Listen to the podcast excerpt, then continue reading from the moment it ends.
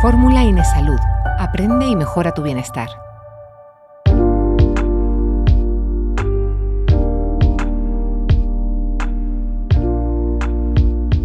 ¿Has deseado alguna vez tener una fórmula mágica para dormir a tu bebé? Si la respuesta es sí, o incluso crees que tu hijo o hija pudiera no estar descansando lo suficiente y la falta de sueño en casa comienza a ser demasiado prolongada en el tiempo, trayendo de esta forma momentos complicados y efectos negativos en la salud de toda la familia, Hoy queremos ayudarte con ideas y estrategias que puedas usar ante las necesidades de descanso de tu bebé y puedas aportarle hábitos de descanso saludables que toda la familia agradecerá. Hoy vamos a hablar sobre hábitos esenciales para el sueño del bebé, cómo crearle una rutina feliz y que tenga dulces sueños.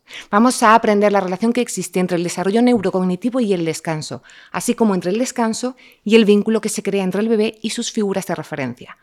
Para tratar este tema tan innato como desconocido, nos acompaña Faust Antunes, asesora familiar y pedagógica, especializada en el desarrollo del lenguaje y cuidados infantiles vinculantes que descubrió los beneficios del método Baby-Led Winning mientras estudiaba logopedia.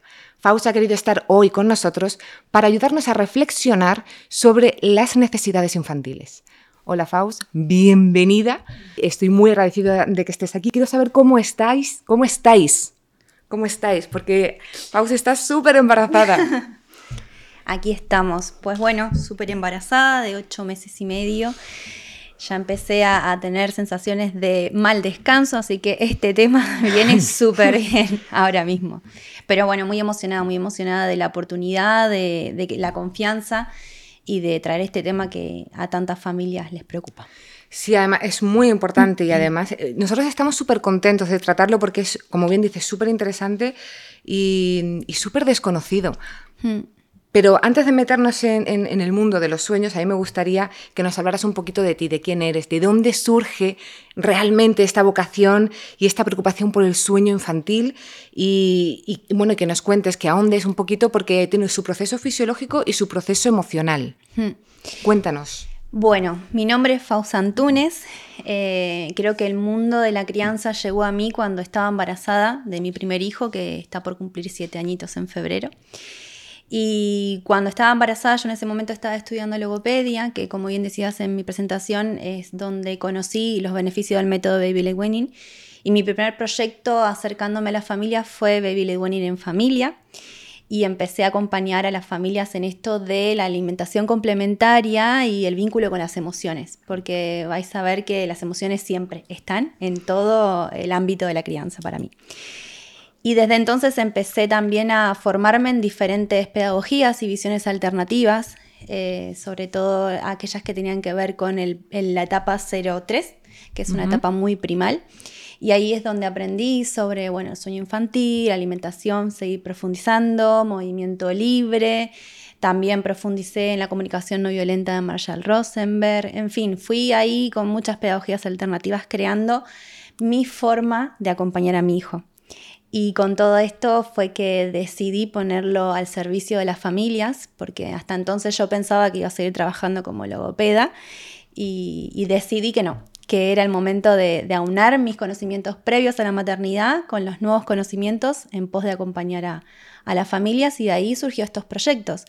Voy por la vida dando talleres y cursos sobre los cuidados infantiles vinculantes, sobre el desarrollo del lenguaje y además acompaño espacios de nido, que son encuentros de crianza y juego libre, donde las familias vienen a un espacio súper preparado para el momento en el desarrollo en el que se encuentra cada una de las criaturas, desde el embarazo hasta los tres años, y luego, pues hay un rato de palabra donde todas estas inquietudes que traen las familias, pues se ponen de manifiesto y las reflexionamos juntas. Ahí sale el sueño, higiene, alimentación, todo lo que a muchas familias les supone un gran reto a la hora de acompañar. Qué interesante suena. Me, encantaría poder ir, aunque sea solo de oyente, de, espectadora, para ver realmente qué, sucede y qué, se, qué se habla realmente ahí. Eh, me has comentado alimentación, me lo anoto porque luego más adelante te quiero preguntar una, cosita. Pero vamos a empezar a entender el sueño. Cuéntanos en qué consiste realmente, porque eh, hay ciertas diferencias que seguramente muchísimas mamás y papás se han dicho, pero ¿cuándo mi hijo va a empezar a dormir como un adulto? Mm, tienen unas expectativas súper altas y, y, estoy segura de que tiene grandes o no diferencias entre el sueño del bebé y del adulto. Cuéntanos un poquito en qué consiste el sueño y qué diferencias hay. Vale, me encanta que lo preguntes de esa manera porque también me doy cuenta que las familias cuando vienen con inquietudes con respecto al sueño, el mayor conflicto suele ser la expectativa adulta, que tienden a creer que el sueño es tal y como lo conocemos, como el adulto, ¿no? Y que las criaturas deberían vivenciarlo de la misma manera y esto no es así. El sueño es un proceso fisiológico, ¿vale? Es un proceso madurativo, es un proceso paulatino y progresivo. ¿Esto qué significa? Que desde que nacen, si bien sí saben dormir, no se les necesita enseñar absolutamente nada, sí es cierto que desde que nacen van adquiriendo cada una de las fases del sueño de manera muy progresiva. Y esto es la gran diferencia entre el sueño adulto y el sueño infantil. Para que me entendáis mejor, si nosotros pensamos el sueño como una curva, ¿vale? Como un gráfico de curvas, que luego imagino que en el vídeo os saldrá el himnograma. En un gráfico de curva vemos que empieza el sueño ligero y conforme vamos bajando de fases aparece el sueño REM, que es donde soñamos, y ahora voy a aplicar de qué trata eso. Seguimos por la fase 1, 2, 3, 4, que son las fases más profundas.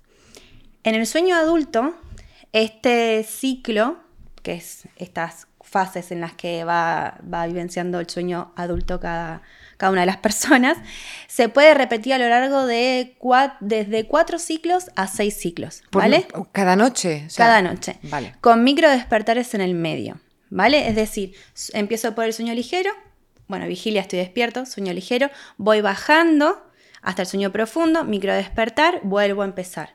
Otro ciclo, así, entre cuatro y seis ciclos. en el sueño profundo. Sí. Sí. Vale. Normalmente sí. Hay quienes, bueno, ya hablamos de particularidades y puede que esos microdespertares sean en fases anteriores. Pero bueno, para que entendáis un poco de qué va esto del ciclo, pensarlo de esta manera. Es un ciclo que va bajando, microdespertar, vuelve a subir, microdespertar, vuelve a bajar. Vale. Alrededor de entre 4 y 6 ciclos es lo que tiene un adulto.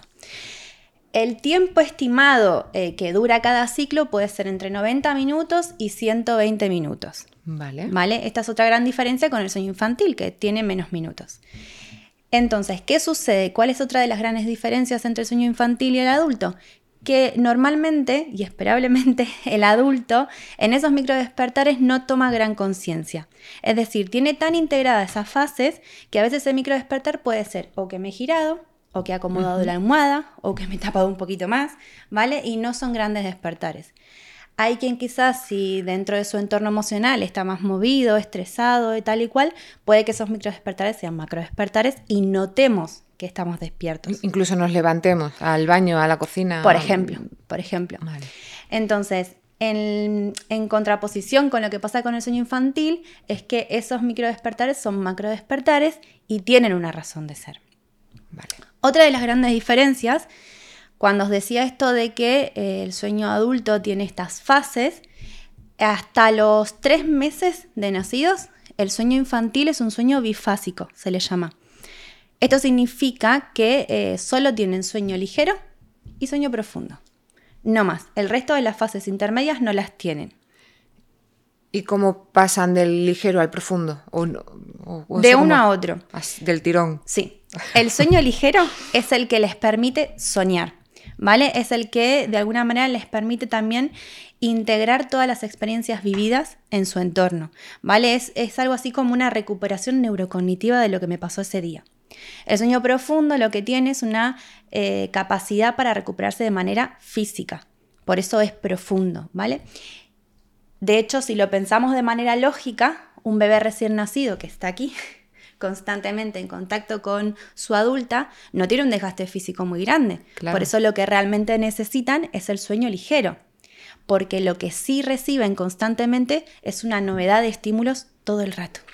Conocen el entorno por primera vez, luces, mm, sabores incluso, temperaturas, colores, todo eso es una gran novedad que a nivel neurocognitivo las criaturas todavía no están del todo preparadas para integrar y en este sueño liviano de alguna manera lo que hacen es recuperar todo esto e ir integrando. Yo a mis familias cuando vienen con estas inquietudes les suelo decir, pensar que en cada despertar han aprendido algo nuevo. Por eso tienen tan, un sueño tan, tan, tan ligero. Entonces, eh, bueno, es que te quiero preguntar un montón de cosas aquí que se me han venido a la cabeza y, no sé si voy a ser capaz, pero... Em, claro, eh, un, recién nacido duerme muchísimo, más que uno de nueve meses. Es que, es que me has dicho como hasta los tres meses, entonces hay diferencias por meses, por años, por niño. Sí. O sea que todo es un factor. Todo es un factor. Vale. Yo cuando hablo del tema del sueño siempre me gusta hablar de que el sueño tiene una parte que es intrínseca al desarrollo y ahora voy a hablar sobre las diferentes eh, mm, características del sueño según eh, los meses que tenga un bebé. Y luego hay una parte que es extrínseca al desarrollo que tiene que ver con cómo le influye el entorno. ¿no? Que esa sería la segunda parte de, esta entrevista donde hablamos del vínculo con la adulta y demás el proceso como más emocional. Sí, exactamente. Entonces, esta parte intrínseca al desarrollo que está vinculada sobre todo al momento del desarrollo vital que tiene esa criatura, la podríamos organizar en fases, ¿no? En torno desde que nacen, por ejemplo, hasta los tres meses, como os decía, el sueño es principalmente bifásico, solo tiene sueño ligero y sueño profundo. También hay ausencia de lo que se le llama ritmo circadiano. El ritmo circadiano es lo que les permite darse cuenta de la distinción entre el día y la noche. ¿Vale? Entonces, en torno, desde que nacen hasta los tres meses, mes arriba, mes abajo, nunca toman los meses de manera estricta, eh, lo que sucede es que esto no distinguen del día y de la noche, entonces las familias suelen notar que el bebé está todo el rato durmiendo. Da igual que sea de día que sea de noche. Algunas familias dirán, está todo el rato despierto. También, seguramente. Eso seguro. O que no duerme con esta expectativa que tenemos. Sí, totalmente. Eso puede pasar. Aún así, eh, lo característico de esta etapa es que es, como que viven constantemente en una siesta. No es que tienen sueños muy largos, hmm. sino que es siesta constantemente, tanto de día como de noche. La gran diferencia que empieza a suceder es que a partir de los cuatro meses, insisto, mes arriba, mes abajo, lo que sí aparece es el ritmo circadiano, que ahí es cuando distinguen lo que es el día de la noche. Y estas siestas se agrupan sobre todo en la noche. Que esto es lo que se llama, desde mi punto de vista, de manera mal, mal llamado, la regresión de los cuatro meses. Que es que a partir de los cuatro meses las familias empiezan a notar una modificación en el sueño. Están con esto de, pero si antes dormía un montón. De hecho, hay familias que dicen, mi bebé no duerme nada, pero llega a los cuatro meses y aún así dicen, pero ahora de repente no duerme nada. Es como que asocian que antes sí dormía, se dan cuenta por este cambio que en realidad antes sí dormía. Un bebé recién nacido duerme muchísimo. Por mucho que una familia te diga no duerme nada, para mí eso es traducirlo en no duerme lo que a ti te gustaría que duerme. no duerme como un adulto. Entonces esto, a partir de los cuatro meses, pues sí aparece el ritmo circadiano, empiezan a dormir más de noche que de día, ¿vale? Y a partir de los siete meses, vamos por fase, dijimos 0 a 3, los cuatro meses ritmo circadiano, a partir de los siete meses aproximadamente, lo que sucede es que integran el resto de las fases del sueño, la 1, la 2 y la 3. O sea que a partir de los cuatro meses que ya distinguen noche de día, siguen siendo bifásico de... Sí. Ah, vale, vale. Sí. Recién es a partir de los siete meses que terminan de integrar todas las fases del sueño. Vale. Terminan de integrar es un decir, ¿vale? Las comienzan a adquirir, pero luego, como todo proceso, necesita su tiempo y poco a poco ir integrando esta novedad del sueño. Y, el, ir adquiriendo estas fases, mm. ¿en qué se nota? ¿Hay alguna diferencia que los papás digan, ahora es, es más continuo, hay más minutos. Sí, empieza a haber más continuidad. Sigue siendo prevalente el, sueño nocturno. Conforme van creciendo, es mucho más prevalente el sueño nocturno y las siestas quizás se acortan más. Porque también esto está súper vinculado a que en torno a los siete meses, por ejemplo, se inicia la alimentación complementaria. Hay conquistas, hay nuevas conquistas de hitos del desarrollo motor, quizás se giró por primera vez, comenzó a reptar, quizás aparece algún diente también, hay algún brote de crecimiento y también con la lactancia se mueven ahí un poco los vínculos, en fin, que empiezan a pasar muchas cosas que también influyen en ese momento del sueño que, que, quizás generan o bien más despertares o que hayan menos siestas y que la parte nocturna sea más extendida. Eh, quería preguntarte cuánto necesitan dormir los bebés, así como en general. si es que se puede decir, pues necesitan dormir esto, y independientemente de más minutos, menos, se despierta más, menos, mm. tiene que haber, bueno, tiene que haber, no lo sé, pero hay un, un algún mínimo que dices, es que tiene que dormir esto, si no, cuidado con el desarrollo fisiológico. Sí. Mirar, esto va a depender para mí, mm, el tiempo que yo llevo estudiando sobre el sueño y demás, y todas las personas que han traído un montón de investigaciones con una base científica súper interesante y demás, a mí hay algo que no, los autores no terminan de aunarse con respecto a esto. ¿Por qué? Porque hablar de una generalidad estaría dejando por fuera una particularidad. Para mí, eh, notar el descanso de nuestros hijos no hace falta verlo a través de una tabla de horas de dormir. Lo notaríamos, por ejemplo, en su rostro, en la coloración de su rostro, las ojeras, cómo se mueve. Notaríamos si hay un mal descanso por parte de la criatura. Una criatura que no descansa bien tiene a tener una tolerancia a la frustración muy bajita. ¿Vale? Y luego, por otra parte, para mí el sueño también es esa demanda. ¿Vale? De la misma manera que hablamos que durante los primeros meses la lactancia, esa demanda, el sueño también es igual. La historia está en como adultas darnos cuenta cuándo es ese momento en el que están necesitando ir a ese descanso, es decir, anticiparnos.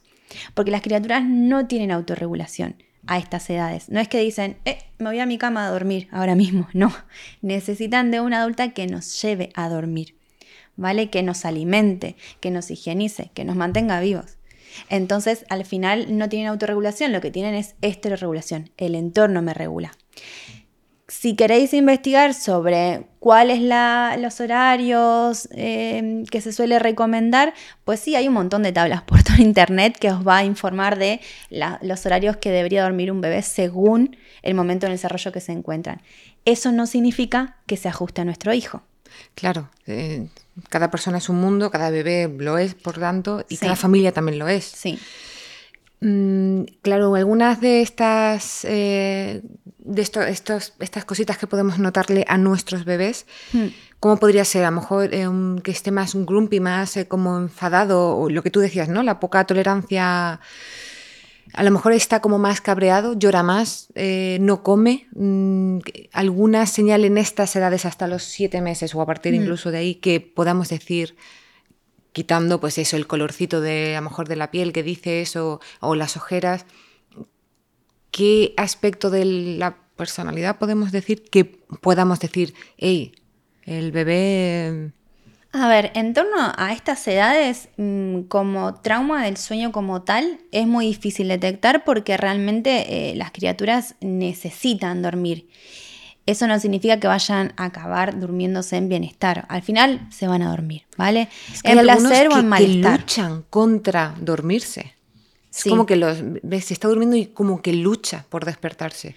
Es que ahí, por ejemplo, es esto que decía la parte extrínseca ¿vale? La que está vinculada al sueño, que tiene que ver con aquello de, mm, vale, está luchando con el dormir. Pueden ser muchas cosas las que tenga. Por ejemplo, un pañal húmedo, eh, que todavía tenga hambre, mm, que haya conquistado de repente un hito del desarrollo motor y tenga agujetas, ¿vale? Porque el desarrollo motor también influye sobremanera. Cualquiera de estas cositas también influyen y no necesariamente están vinculadas con el sueño. Quizás está más movido de la cuenta y no sea que necesita el descanso, sino que sean otras cosas que le esté moviendo. No, no se me había ocurrido que un bebé pudiera tener agujetas. Sí, sí, sí. Claro que sí. Fausa, al hilo de lo que estamos hablando un poquito, eh, hay familias que se tiran pero horas y horas intentando que duerma el bebé. Seguro que te han llegado muchísimas familias diciendo, es que me puedo tirar tres horas. No sé si eso es demasiado o no, pero muchísimo tiempo intentando que se duerma. ¿Por qué ocurre esto? ¿Hay algún método infalible que nos puedas decir? Pues mira, eh, haz esto. ¿Hay algún método para enseñarles? Has dicho que no, pero bueno, hay, ¿qué, podemos hacer en estos casos? Vale. Método infalible en el sueño no existe. ¿No existe ni para adultos? No, no existe. Y si alguien vende métodos infalibles, huir de ahí, porque es raro. Eh, sí, esta pregunta me la hacen mucho y de hecho me le añaden el yo me tiro una hora intentando dormir, que si me le, que si pecho, que si biberón, que si la pelota de pilate, que si tal. Y de repente cuando ya tiro la toalla, viene su padre, lo coge y se duerme viene con, esa coletilla. Y a mí eso lo primero que me lleva a pensar es que se están adelantando, que no es el momento de dormir. Esto es como que yo te diga ahora mismo, mira, Anaís, ponte a dormir ahora. me va a decir, no, lo mismo me tumbo en la cama, pero hasta las 10 de la noche no me duermo. Eso es porque no es tu momento de dormir, no es el momento del descanso. Entonces las familias intentan llevar eh, una dinámica, una rutina de horarios muy estrictos que en realidad no está teniendo en cuenta lo que tiene que ver con el descanso de las criaturas. Hay algo que se llama ventanas de sueño, que esto creo que es lo único eh, que cuando yo acompaño familias suelo decir que, que, bueno, que sí puede partir de una generalidad para una particularidad, que esto sí lo podéis coger. ¿no? Porque las ventanas de sueño nos indican el tiempo que pasa cada criatura según la edad que tiene, según los meses sobre todo, eh, en vigilia. Y esto nos permite darnos cuenta en cuándo es el momento de invitarles a dormir, de llevarles a dormir. Es decir, por ejemplo, si un bebé de las 0 a las 4 semanas está despierto entre 45 y 90 minutos, ya contemplamos que esos ratitos de vigilia y empezamos a bajar los estímulos, ¿vale? Para que mm. empiece el momento del descanso y ahí sí, pues llevamos al bebé a dormir. Ahora, si el bebé que está entre 45 y 90 minutos despierto, yo a la media hora ya estoy queriendo, o a los 15 minutos ya estoy queriendo que se vuelva a dormir, pues va a haber resistencias porque no está preparado todavía para irse al descanso. ¿Eso es lo que se conoce como ventana del sueño? Sí. O sea, la ventana del sueño es... Eh, cuéntanoslo otra vez. O sea, dinoslo, la ventana del sueño es el tiempo que pasa un bebé en vigilia. Ok. Sí. ¿Y cómo, cómo podemos aprovechar esas ventanas del sueño?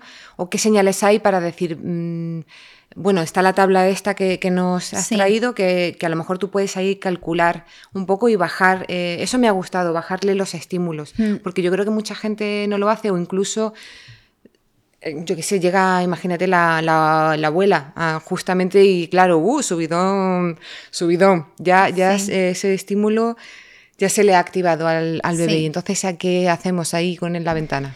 Ahí pues es todo un poquito más complicado porque, mm, a ver, hay un mito social muy generalizado de que cuanto más cansado llegue un bebé al momento de dormir, más rápido concilia el sueño. Y eso no es verdad. No, claro, yo mm, donde leí que había que, ¿cómo era eso? Que había que descansar para descansar o algo así, o una cosa así. Es eso, ¿no? Sí, es eso. De hecho, em, cuando los niños son muy grandes, por ejemplo, yo escuchaba muchos adultos decir, bueno, hoy mi hijo ha ido a natación, luego ha ido a fútbol, luego ha ido a básquet, esta noche va a dormir en la gloria. Eso no es verdad. Pero nos pasa también a las adultas. Eh, Nunca os pasó algo así como, bueno, te fuiste de viaje en un coche y conduciste un montón de horas, llegas a casa, estás pasado de revolución, ahora te tumbas en la cama y no hay quien te duerma. No hay forma.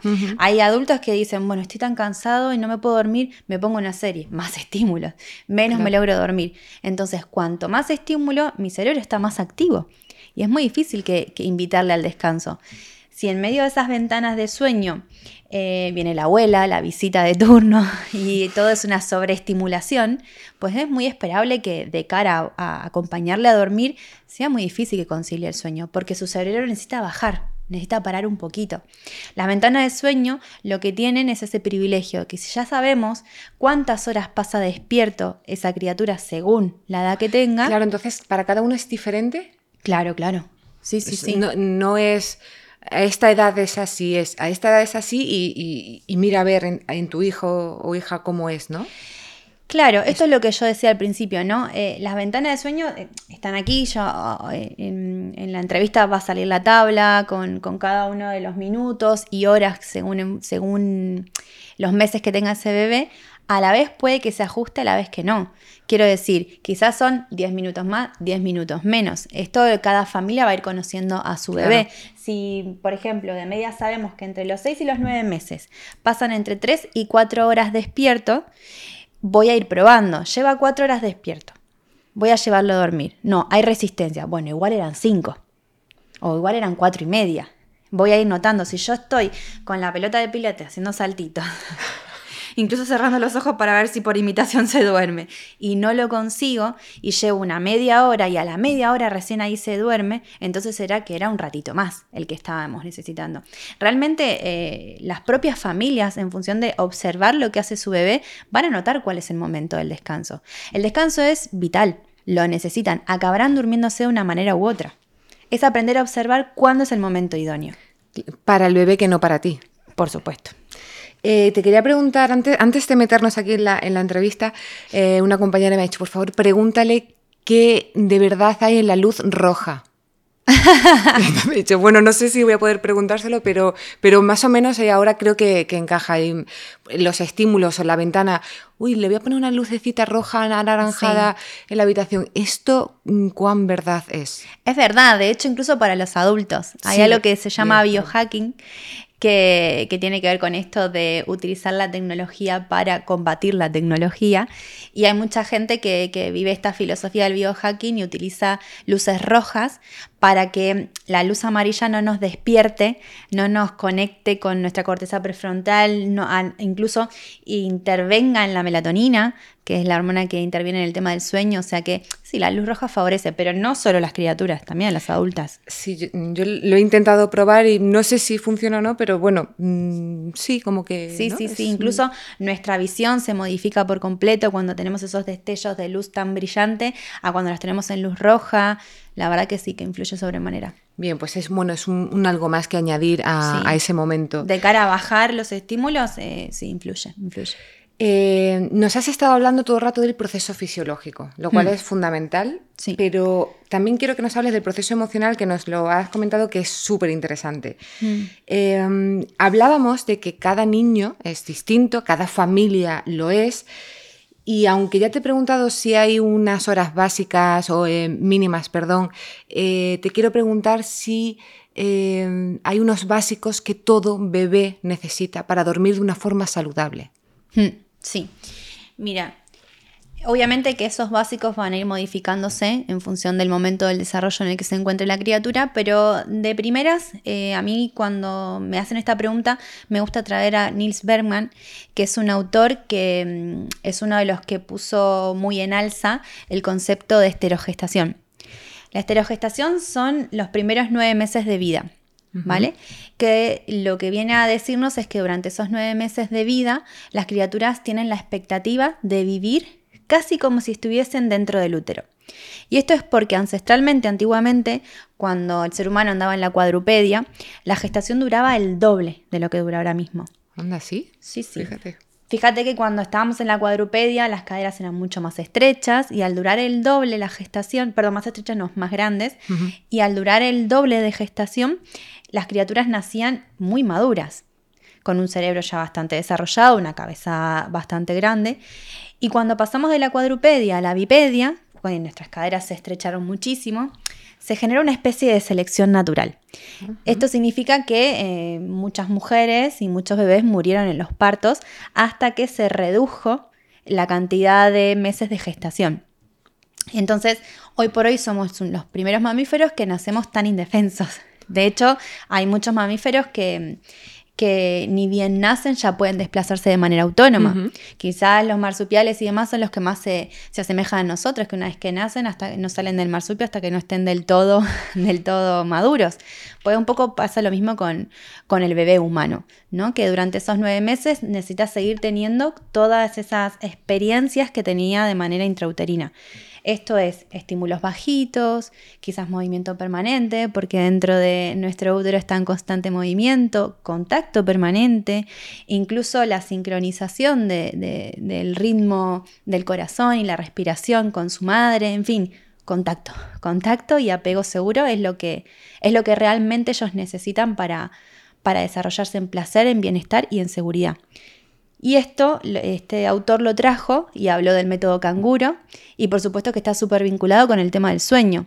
Si a mí me preguntabas cuáles son las bases que todas las criaturas deberían de tener en la primera etapa de la infancia respecto al sueño, pues yo abogaría por el apego seguro y el vínculo y el contacto. Aquí eh, se me viene, em, claro, hablando, eh, nos estás contando esto y pienso, ¿y estos bebés prematuros que mm. nacen bueno, siete, incluso más prontito, que los llevan a la incubadora y que tienen que estar ahí, cero contacto, cero, salvo poco sonido y estímulo, no tienen todo esto que nos estás contando. Y luego hay muchas veces que suelen tener problemas no, pues a lo mejor lloran mucho, duermen poco, están con ese, a lo mejor no han tenido ese apego seguro. Todo este momento de mm, nacer prematuramente y meterlo en una incubadora eh, tiene mucho que ver en cómo luego se desarrolla en los próximos 9, 10, 11, 12 meses? Sí, la verdad que sí. A ver, durante, desde que nacen hasta los 3 años se llama que es un periodo primal, en donde todas nuestras experiencias, todas nuestras vivencias, no solo sensitivas, sino también a nivel emocional, eh, influyen sobremanera en el desarrollo de nuestra personalidad. Entonces, mm, cuando una criatura es prematura, y tiene todas estas intervenciones hospitalarias que implican que hay una separación con su vínculo de referencia, su madre en concreto, pues esto va a tener una afección muy grande porque desde luego que viven experiencias de, incertidumbre, viven experiencias de miedo. Cuando una criatura está en estado de alerta, lo que hace es segregar muchísimo cortisol a su cerebro. Te iba a preguntar, eh, tan chiquititos lo segregan el, cortisol. Sí, está el cortisol y la, y la otra hormona del estrés que ahora se me acaba ahí del nombre, pero bueno, que liberan muchas hormonas eh, vinculadas al estrés, ¿vale? Hay estudios que indican que el cortisol aparece a partir de ciertos meses, pero bueno, si no es el cortisol, es la otra hormona que ahora mismo se me ha ido de la cabeza, pero mm, tengo que decir que es súper normal porque está súper embarazada y, estas cosas ocurren. Aunque, aunque parezca que no, es cierto que, que, se, te van algunas cosas. Bastante bien estoy ahora mismo. Sí, sí, yo te veo muy bien, te veo muy bien. Em, es que me has dicho, claro, lo de la personalidad, porque te lo iba a preguntar así, es como, porque estos bebés como que, como que tienen una personalidad como más grumpy, no sé por qué me viene todo el rato en inglés, pero... Sí pero no lo he dicho tal cual porque digo, a lo mejor no tiene ya la personalidad ahí ya, pero me has dicho que sí, que, que afecta. Sí, influyen sobremanera. De hecho, la teoría del apego viene de John Bowlby, que él estuvo estudiando mucho cómo se vinculan las criaturas con sus madres, ¿no? Trabajando el tema del apego. Y luego se sumó a él Mary Ainsworth, que lo que hizo es diferenciar los diferentes tipos de apego que hay. Está el apego seguro y está el apego inseguro. Y dentro del apego inseguro hay otros tres tipos de apego que tienen que ver con el ambivalente, bueno, en fin, otros tipos de apego que no, no quiero utilizar tanto porque tenía que ver, esto es del sueño, pero para que me entendáis, estos tipos de apego luego nos influye de manera eh, cuando somos adultas. De hecho, eh, muchísimos psicólogos cuando trabajan con personas adultas y trabajan la vincularidad con una pareja y la forma que tienen de vincularse y relacionarse, lo achacan al tipo de apego que han tenido durante su infancia. O sea, que, esto influye sobremanera y no solo a los 12 meses, como me has dicho tú, sino, que incluso para toda la vida. Sí, sí, sí, sobremanera. O sea, que a lo mejor cuando se conoce a alguien, ¿tú qué relación tuviste? ¿Cómo fueron tus primeros? Lo ves enseguida venir.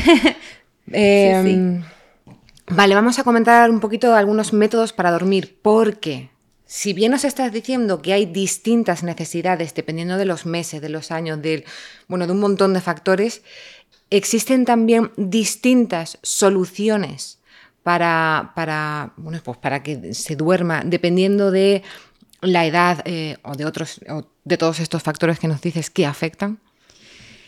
Em, sí, Sí, esta es la parte, digamos, o sea, me estás preguntando por la parte extrínseca, ¿no? Que yo decía de, del desarrollo. Efectivamente. Sí, por supuesto, el entorno, pero nos pasa no solamente a las criaturas, sino nos pasa a las adultas también. Cuando una está en un estado de estrés o, en, un entorno movido a nivel emocional, lo primero que se afecta es el sueño. Si una está por rendir un examen o le acaban de despedir del trabajo y tal y cual, lo primero que sientes es que el sueño no es lo mismo que antes, ¿vale? Que nos tenemos más despertar, estamos más incómodos y tal. Con respecto a las criaturas, un entorno que no acompañe el descanso desde mm, el placer y el bienestar le va a influir. Y esto puede ser desde que haya una discusión o un malestar entre sus progenitores hasta la forma que escojamos de acompañarle a dormir. Porque como decía, cuando un bebé está en estado de alerta, lo que hace es segregar todas las hormonas del estrés que le impiden conciliar el sueño desde el momento, desde el, desde el placer y el bienestar. Entonces conciliar el sueño es mucho más difícil para ellos. como decía cuando traje a Nils Berman y todo esto de la cultura canguro y el contacto y el apego y demás, automáticamente nos metemos en el mundo del colecho. ¿Vale? Y cómo acompañamos eso, esos momentos del dormir va a influenciar sobre la manera. Un bebé que se va a dormir en estado de alarma, está en estado de alarma hasta que se despierta. Entonces es esperable que tenga mucho más despertares. Un bebé que está durmiendo en estado placentero y seguro con su madre, sobre todo con su madre cerca, porque en esos primeros nueve meses hay una simbiosis muy grande, hay una conexión muy profunda, va a estar durmiendo desde un espacio seguro, va a seguir teniendo despertares porque los necesita, ¿vale? De la misma manera que las adultas las tenemos, los niños también los tienen y necesitan esos despertares, pero de una manera diferente. Porque me despierto y ahí está mi figura, quien necesito, ese contacto, esa seguridad. Entonces me despierto y me vuelvo a dormir. Eh, me quiero meter en el mundo del colecho, que de hecho te voy a preguntar exactamente qué es, pero eh, antes de pasar ahí, claro, dices que ese vínculo es normal y evidente que es con la mamá, sobre todo, y en los primeros meses. Y hay muchos papás que jolín, pues que quieren también eso y se, no es que se enfaden, pero lo intentan y, no se puede. ¿Cómo, ¿Cómo, Bueno, no se puede en la gran mayoría de ocasiones. Hay bebés, evidentemente, que, que, sí lo tienen, pero ¿cómo podrían ir ganándose ese terreno y esa parcelita que, que casi todos quieren tener? Esta pregunta me encanta. Y de hecho, este lunes, me, en un taller que di para familia, justo un papá me hizo esta pregunta. ¿Qué pasa cuando yo quiero intervenir, pero el bebé llora? Y claro, el bebé tenía un mesecito. Y yo les decía que, bueno, que esto también va con mucha progresividad, ¿no? Porque el vínculo de mamá-bebé es muy fuerte a nivel hormonal, a nivel emocional, a nivel, a todos los niveles, podría decir. Y, esa conexión tan fuerte, incluso hasta los nueve meses, las criaturas se sienten identificadas con su madre. ¿Esto qué significa? Básicamente que se consideran como si fuese una extensión de la mano de, su madre, ¿no? Como parte del mismo cuerpo.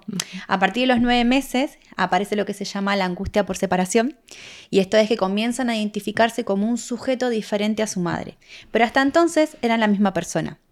Entonces, esto de que qué pasa con el padre o con la otra figura, ¿vale? Porque puede ser otra madre. ¿Qué pasa con esto? Eh, para mí es respetar los tiempos y los ritmos, porque quizás por la buena voluntad de generar que ellos consigan un vínculo, quizás forzamos algo y las criaturas lo que empiezan a integrar es eh, cuando está este otro sujeto, hay ausencia de mi madre. Que esto es, por ejemplo, lo que sucede mucho con ciertas prácticas de destete. Que hay quien cree que el destete, bueno, que desaparezca mamá y yo, la otra figura de referencia, acompaño. Entonces la criatura empieza a integrar que he perdido la teta y he perdido a mi madre. Y a este sujeto no lo quiero ni ver.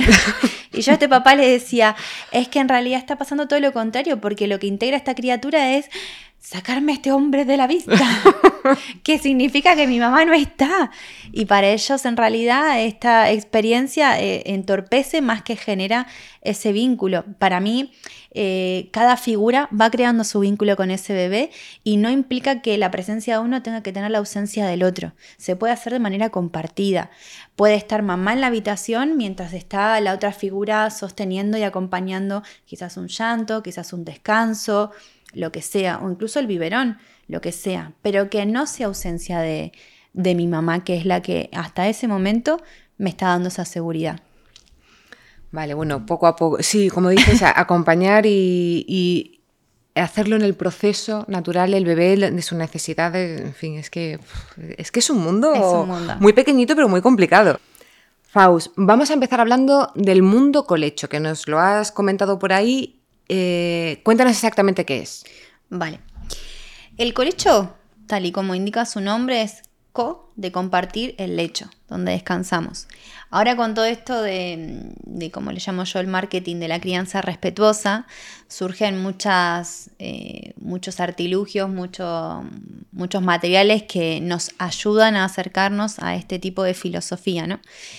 Y por eso aparecen esto de la cuna colecho y demás. Pero como ¿La que se engancha a la cama? Sí. Vale. Pero como tal, no, que sea una cuna colecho no significa que estemos colechando, ¿vale? Porque no estamos compartiendo eh, la misma cama. Eso para mí es importante que, que, se distinga. ¿Esto qué significa? Que si tengo una cuna colecho, en realidad no estoy haciendo colecho. Bueno, sí y no. O no estoy haciendo crianza respetuosa. Sí, crianza respeto también es un término que yo tengo mis vínculos más y menos. A mí me gusta hablar de la crianza honesta.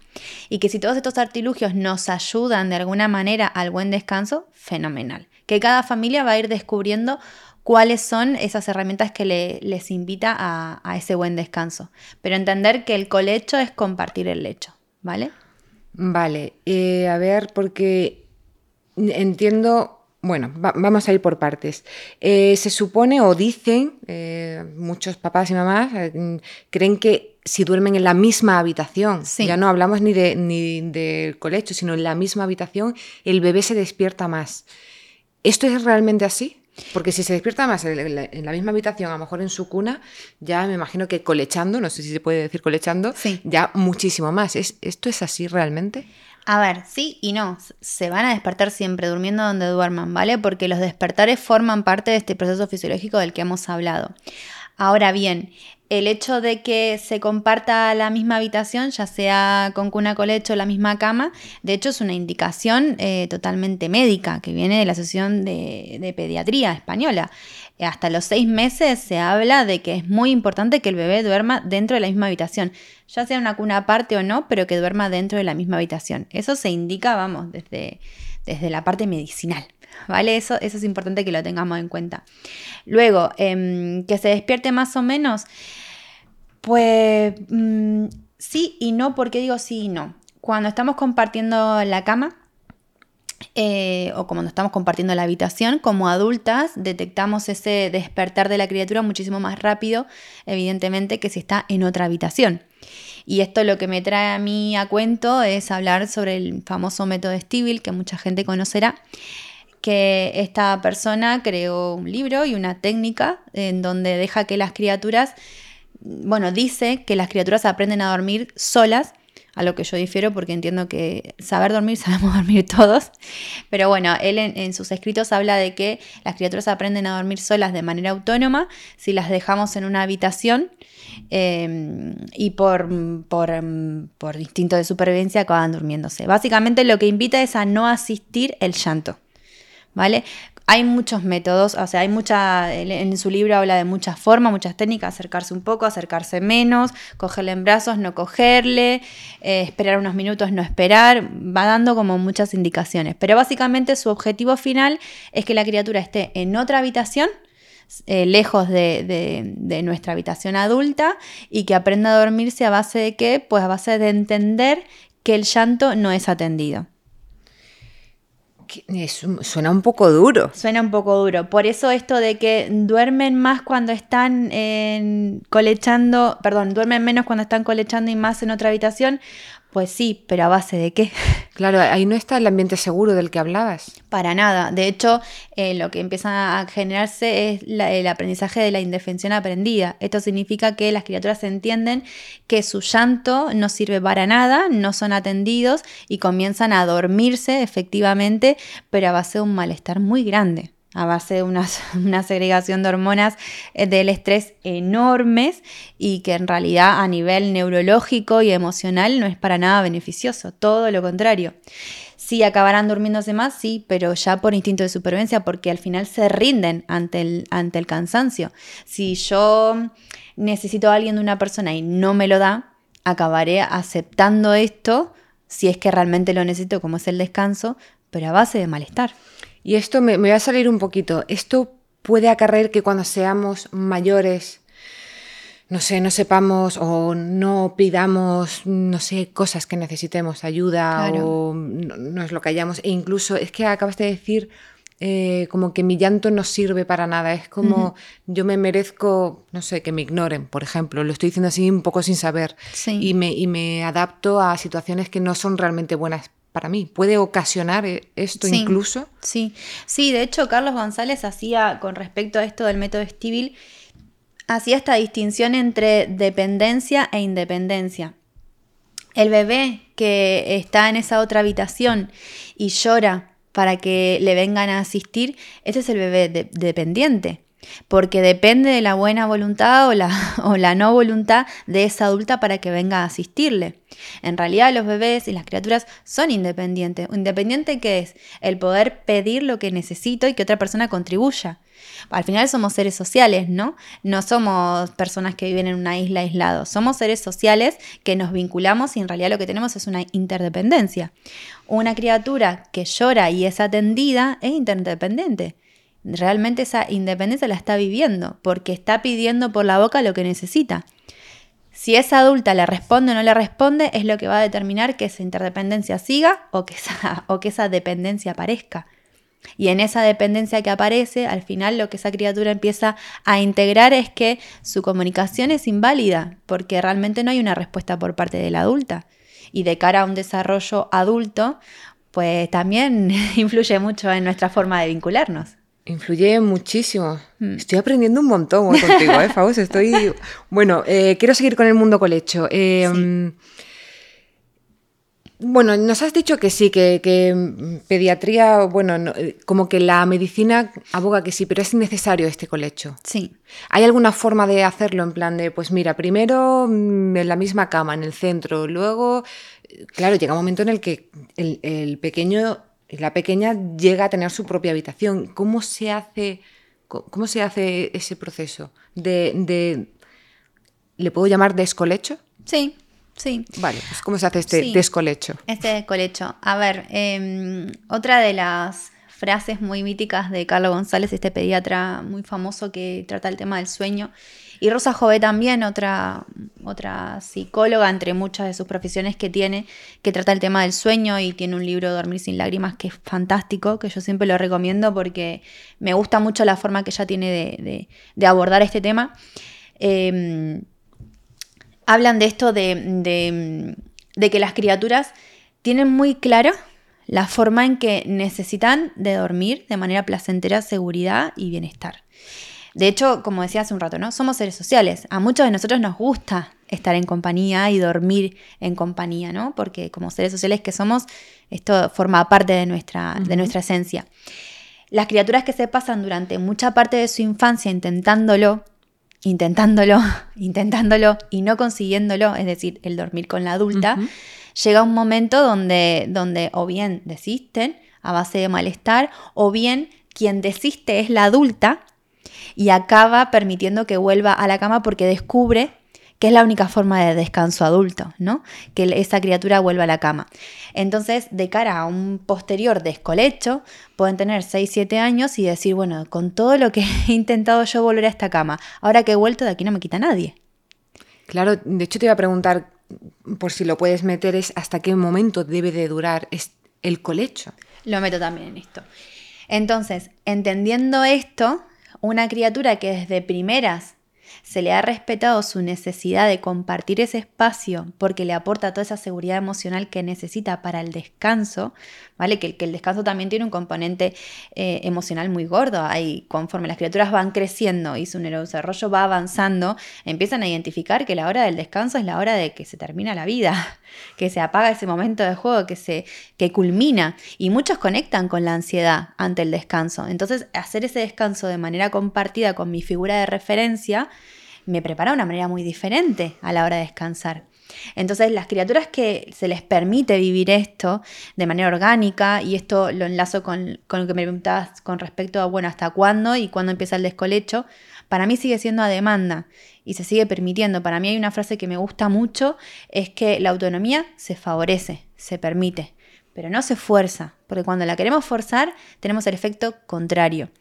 Entonces, en estas criaturas, como decía, que han vivido esa experiencia de compartir la cama, de sentirse seguros y tal y cual, llegará un momento donde deseen tener su espacio, porque forma parte de su desarrollo neurocognitivo, de esa conexión con la autonomía, con el yo, con el tener mi habitación, con el tal, con el cual, que probablemente llegue a una edad donde socialmente no es lo aceptado, ahora, en la actualidad, porque antiguamente, cuando las familias eran muchísimo más numerosas, cuando las dinámicas familiares eran muy diferentes y, y habían 10 hermanos, 6, 8, lo que sea, muchos eh, dormían en, colechando y, y, eso era lo más natural del mundo.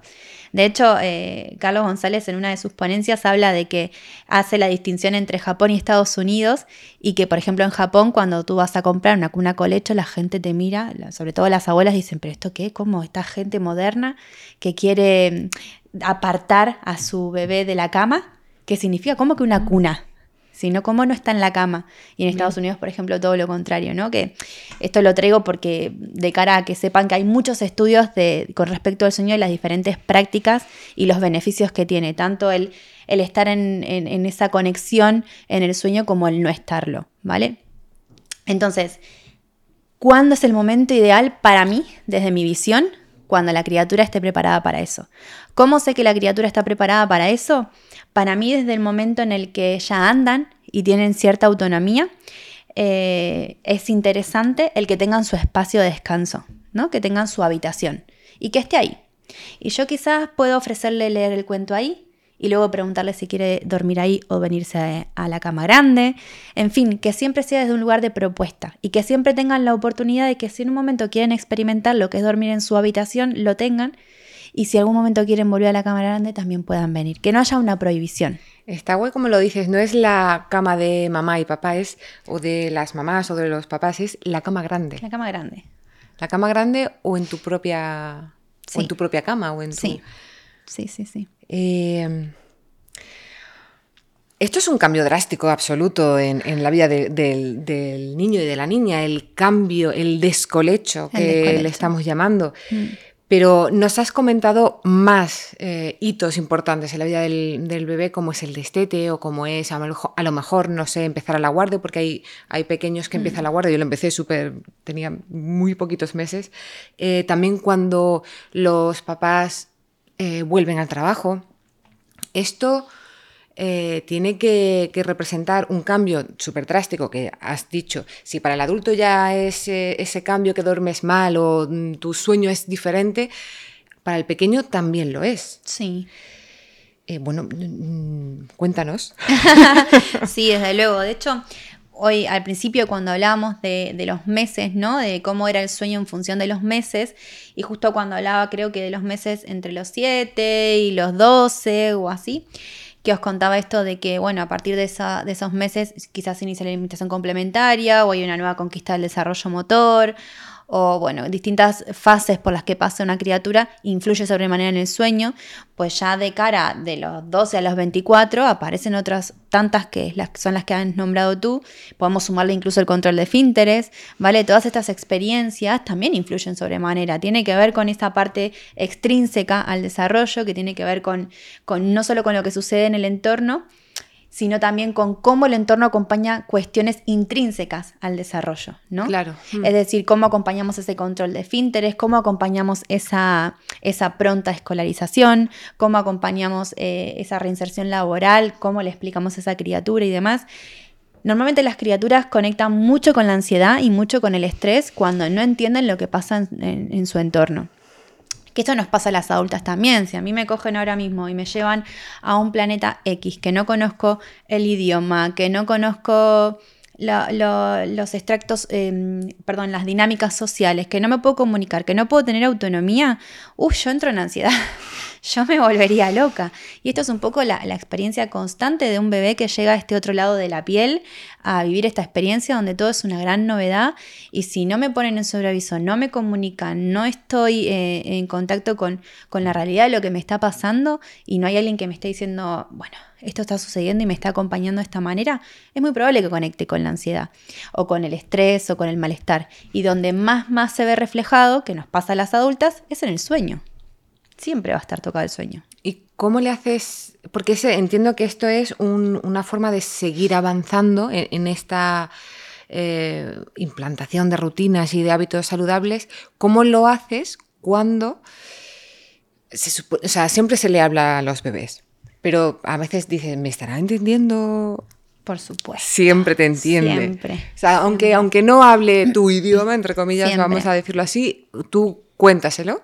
Sí. El tono de voz súper... Sí, siempre, porque de hecho, mirar, de cara al desarrollo eh, del lenguaje expresivo, se da como en dos fases, por llamarlo de una manera y no ser muy tecnicista, voy a ser muy práctica. Lo primero que se da es la comprensión del lenguaje. ¿Vale? ¿Esto qué significa? Que las criaturas son capaces de entender la entonación con la que yo le hablo. De hecho, yo, eh, con todo este lado logopédico, en los espacios de juego, cuando hablo con las familias y estoy RQR diciéndoles, venga a hablarle, comunicar todo lo que hacemos con su cuerpo, todo lo que hacemos con el entorno, eh, siempre les digo y les pido la coherencia a la hora de comunicar. Porque si yo te digo a ti, anda, hoy estoy súper triste, ¿tú qué vas a entender? Que no. Que, no. Pues eso es lo que le pasa a las criaturas, ¿no? Según la entonación que yo utilice, van a estar entendiendo, van a empezar a tener una aproximación a la comprensión del lenguaje.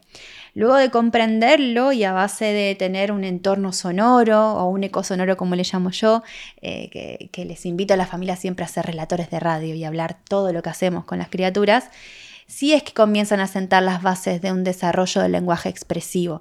Entonces, para mí es muy importante que, se tenga en cuenta de que las criaturas lo entienden absolutamente todo y el poder compartírselo así tal cual, como por ejemplo si está en un momento de llanto, que no se está pudiendo dormir, y ese día justo fue el día en que mamá se incorporó a trabajar y, poder reconocer esto, me has echado de menos, ¿verdad? Yo te he echado de menos también a ti, te has sentido inseguro quizás de que no me has visto en todo el día, ha sido la primera vez hoy, y poder verbalizar. No solamente favorecemos el vínculo, y la comprensión de, de, esa criatura que está entendiendo todo lo que está pasando, sino también pienso que hay algo muy mágico en las adultas que cuando lo ponemos en palabras, nuestra energía empieza a dosificarse. Y por ahí veníamos con el ritmo de acabo de empezar a trabajar y mi hijo no me vio en todo el día y ahora me coge la teta y no me suelta y bla, bla, bla. Y de repente bajamos al explicárselo a nuestro bebé. Y probablemente esa energía también se, contagie con el bebé. Entonces, para mí, acompañar todos esos hitos que recién nombrabas es lo más importante de cara a, acompañar a la infancia.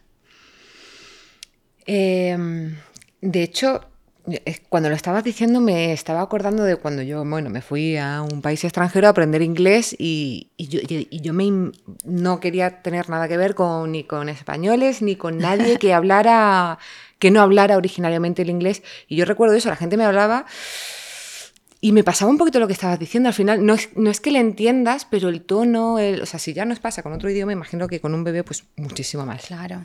Sí, sí. Eh, quiero ahora comentar contigo algunas preguntas recurrentes que suele, que suele haber. Y me gustaría empezar por la nutrición porque nos las has, nos la has comentado varias veces, todo lo que tiene que ver con las emociones y quiero eh, que toquemos un poquito el, el, destete a la hora del, bueno, de la duración del sueño, porque algunos eh, papás y mamás dicen que con el destete como que duermen más. El hmm. biberón les hace dormir más. ¿E-, ¿Esto cómo es o cómo se entiende?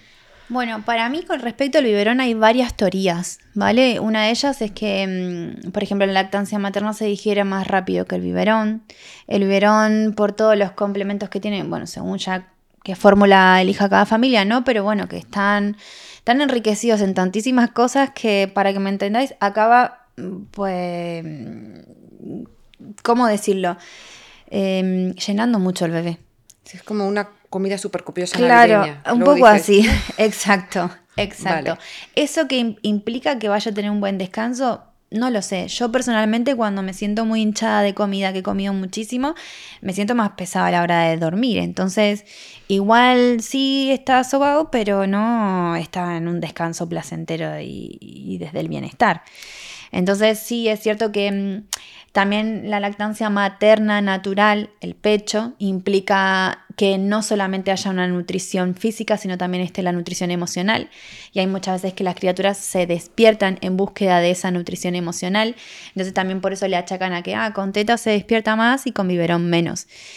La búsqueda de esa nutrición emocional va a seguir estando. Si no hay una teta, la criatura va a necesitar eh, una alternativa ya sea un chupón o un chupete, perdón, o, succionarse el dedo incluso. Entonces, eh, ya sabemos un poco cómo, cómo influye o por qué realmente se duerme un poquito más con el biberón que, con el pecho de la mamá. Pero, eh, ¿qué relación tiene o qué, cómo afecta eh, en el sueño del bebé el destete en sí? Vale. Antes de responder eso, sí me gustaría aclarar que todo lo que yo voy diciendo acá es siempre es un espacio de generalidad, ¿no? Porque al final cada familia tiene su particularidad. igual me pongo a escuchar a una familia que ha tenido la experiencia de teta y biberón y me cuentan un poquito más y podemos profundizar más en por qué se despierta más de una manera que de otra. Siempre es importante tener claro que aquí estamos dejando muchas particularidades por fuera, ¿vale? Eso por una parte. Con respecto al destete, pues bueno, si venimos hablando de que el sueño eh, se concilia de una manera mucho más mm, saludable cuando la criatura está en placer y en bienestar, evidentemente un proceso de destete pues va a influenciar sobremanera. A mí muchas veces me consultan sobre acompañamientos privados al destete respetuoso y yo siempre que me hacen esta pregunta de esta forma, les pregunto qué entienden como destete respetuoso. Que si entienden un destete súper armonioso donde le quito la teta y el bebé va a estar feliz de la vida, entonces no existe. El destete respetuoso para mí no implica la ausencia de duelo hay un duelo, ¿vale? Porque hay una pérdida que es de, esa, de ese vínculo con el pecho, lo que transmite el pecho, que sabemos que el pecho no es solamente una nutrición física, sino también una nutrición emocional, y la forma en que le acompañemos en ese proceso va a influenciar sobremanera en el sueño. Esto es un poco como cuando hablábamos de el lugar que ocupa la otra figura de referencia que no es mamá, ¿no? Eh, hay personas que realizan el destete eh, generando la ausencia de mamá y, las criaturas al final asumen que, bueno, llega el momento de dormir, no tengo teta, no tengo mamá. ¿Qué pasa? Estrés. Estrés, cortisol. Estrés se dispara todo. Entonces, obviamente que el sueño se ve afectado. ¿Esto qué significa? Que entonces si yo todo el bebé nunca más va a dormir? No. Los seres humanos somos animales de costumbre, tenemos una gran capacidad de adaptación y al final iremos encontrando nuestras fórmulas y, al final llegaremos a, encontrar formatos donde, donde podamos conciliar el descanso. ¿A base de qué y sacrificando qué? Pues bueno, eso ya va en función de cada, de cada familia. De cada familia. Mm. Eh, me gustaría que nos dijeras, antes de, pasar eh, de, página y dejar la alimentación, ¿qué nos podrías decir sobre la alimentación nocturna en base al sueño del bebé? La alimentación nocturna, a ver, en función, va a estar, eh, podría decir una cosa u otra en función del momento del desarrollo en el que se encuentran las criaturas. Un bebé recién nacido tiene muchísimos más despertares que un bebé un poquito más grande, como hemos dicho antes, a partir de los nueve meses, siete y demás, principalmente para evitar el riesgo de hipoglucemia. De hecho, esto que cuando nace un bebé dices, ay, qué bueno que es mi bebé, no sabes, no llora, no nada, duerme todo el día, a mí se me disparan las alarmas, porque lo ideal es que tenga un sueño interrumpido. ¿Por qué? Porque justamente esto del riesgo, del riesgo de hipoglucemia, es importante que ese bebé se alimente cada X tiempo.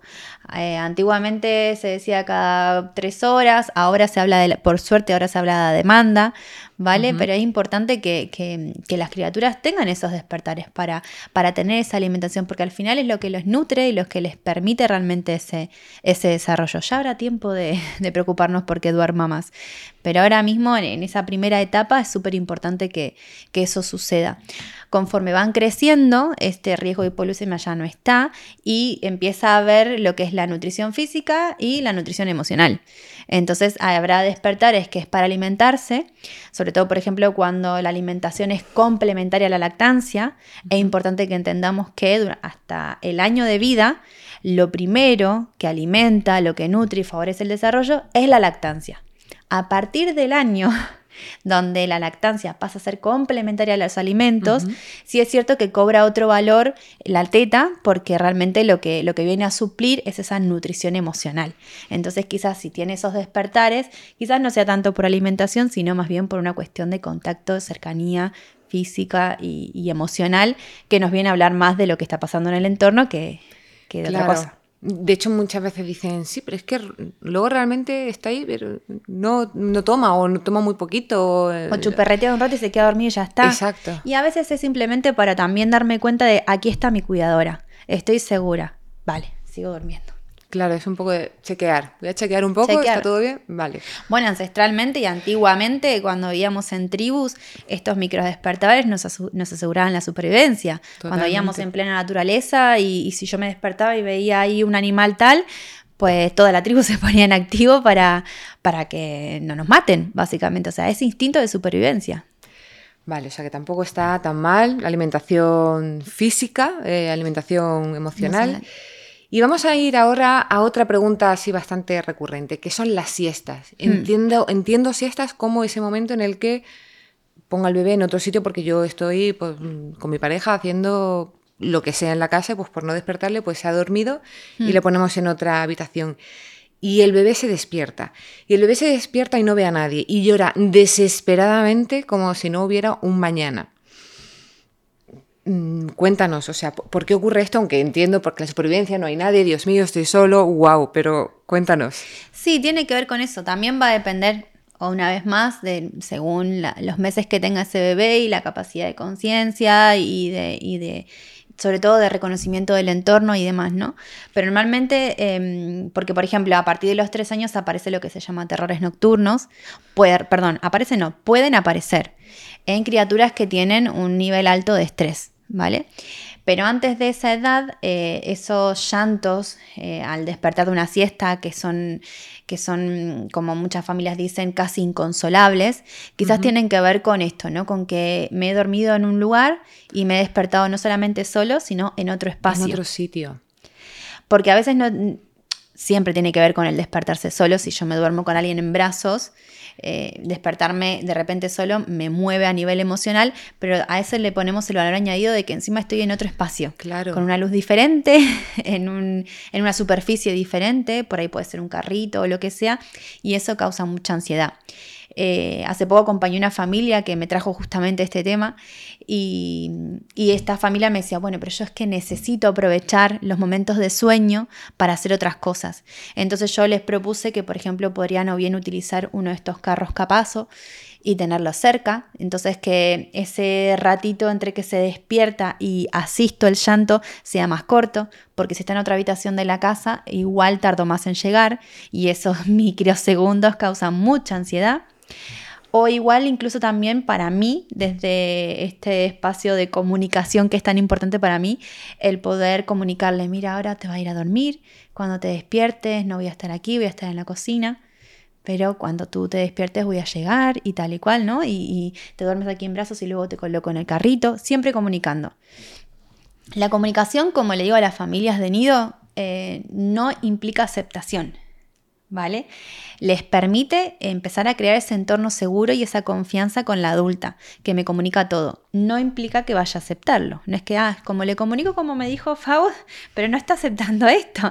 No, en realidad es simplemente, bueno, simplemente no, complejamente alimentar esto que tiene que ver con la seguridad entre lo que dice la adulta y lo que hace. ¿Esta es una forma de ayudarles a autorregular ese, ese momento de estrés absoluto, de cortisol disparado en un cuerpo tan pequeñito? O, existen otros medios para, ayudarles? Sí y no. Sí digo porque mm, al final esa comunicación les permite a ellos anticiparse a lo que sucede. Entonces la comunicación va antes.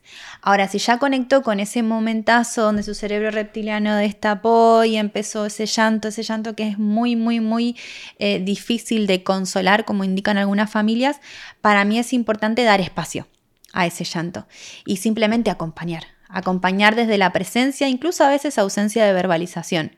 Insisto, según eh, los meses que tenga un bebé.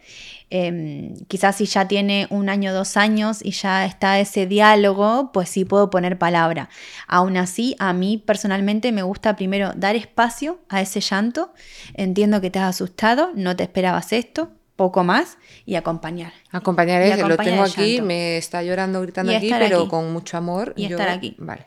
Y cuando cese ese llanto, si ya tiene una edad donde hay posibilidad de diálogo, puede intercambiar y hablar sobre lo que sucedió.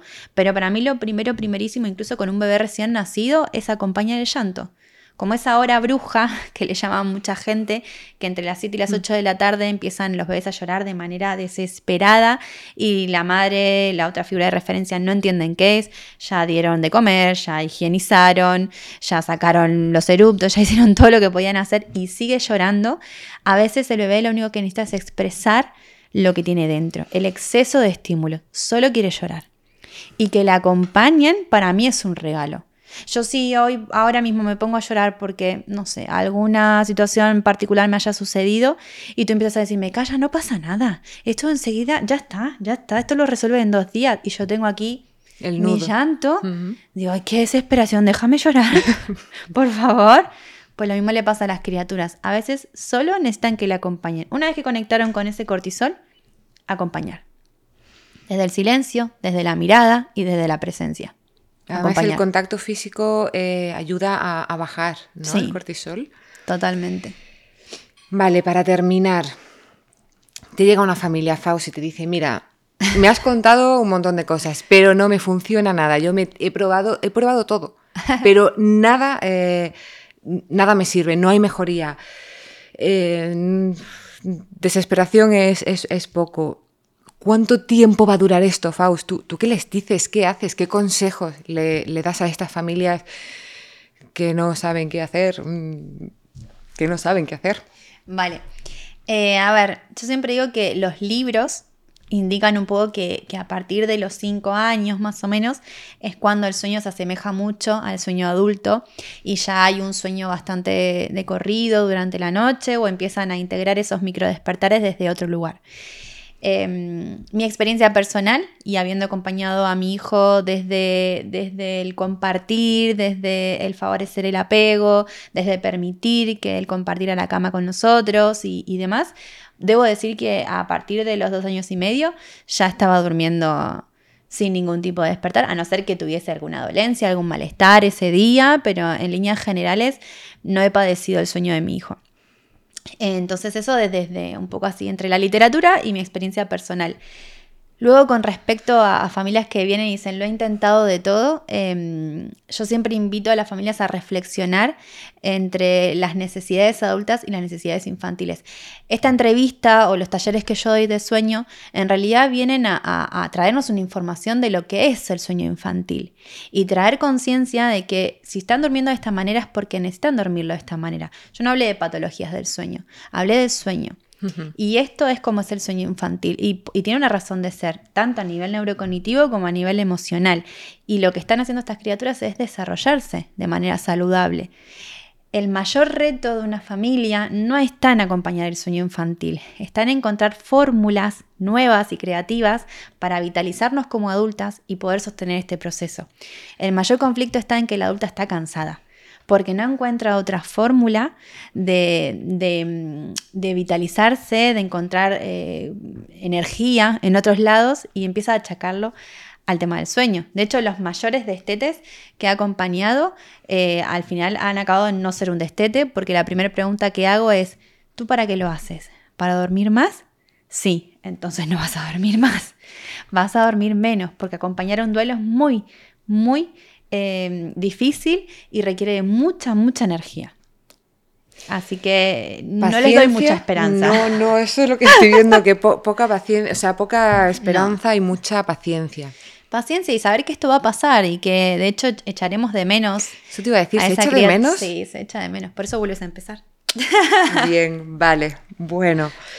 Eh, me da muchísima pena terminar esta charla porque, bueno, sí es entrevista, pero es, una charla porque ha sido súper bonita. Me ha encantado. he descubierto particularmente un montón de, cosas tan mágicas, eh, tan desconocidas y tan importantes en los primeros años de vida que además según me ha quedado totalmente eh, seguro y, es que nos afectan de, cuando ya somos adultos, mm. adultas. Em, gracias por eh, transmitirnos, pues enseñarnos a reconocer esas señales, a, tomar conciencia mm, de todo eso, de bueno, de la importancia que es crear ese ambiente seguro tan importante, que además no sabemos, que es súper importante que nosotras eh, y nosotros mm, descansemos. Eh, que, en fin, es que me, quedaba, me quedaba otra hora más, pero bueno, Eh, para aliviar ese, este momento, danos ese mensaje final, esos consejos, eso que quieres que, diga, familias, esto es así, o no sé, o esto, olvida todo lo que te he dicho. Eh, un poco sí olvida todo lo que te he dicho, porque mm, realmente pienso que, que en el mundo hoy por hoy, en este mundo tan globalizado de tantas tecnologías, con tantas redes sociales, hay un exceso de información tan grande que nos desconecta un montón de nuestro instinto.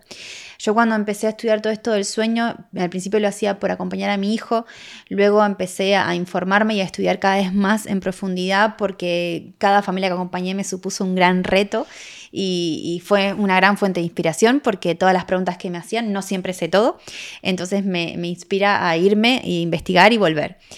Y, de lo que me he dado cuenta es de que mm, el exceso de información a veces nos desconecta de nuestro instinto. En el tema del sueño en particular, yo con lo único que les diría a las familias que se queden es con los horarios de ventanas de sueño, que creo que, que eso sí se puede, puede partir de una generalidad a una particularidad y creo que sí os puede guiar a las familias todo lo que, más, lo que anda rondando por ahí sobre sueño y, sobre pautas de cómo acompañar un sueño o cómo entrenar un sueño, ahí no suelo dar consejos, pero sí que diría ahí nos metáis, porque es muy difícil acompañar eh, desde una particularidad. Yo ahí como acompañante familiar hay muchas cosas de las que me pierdo porque no estoy en esa, en esa casa, no conozco los detalles de, esa vivencia y, para mí creo que lo más bonito de mi trabajo es traerle poder a esa familia, no desempoderar, sino empoderarla, todo lo contrario a lo que quizás las teorías o las redes sociales hoy generan en la familia. Las familias leen redes sociales y dicen,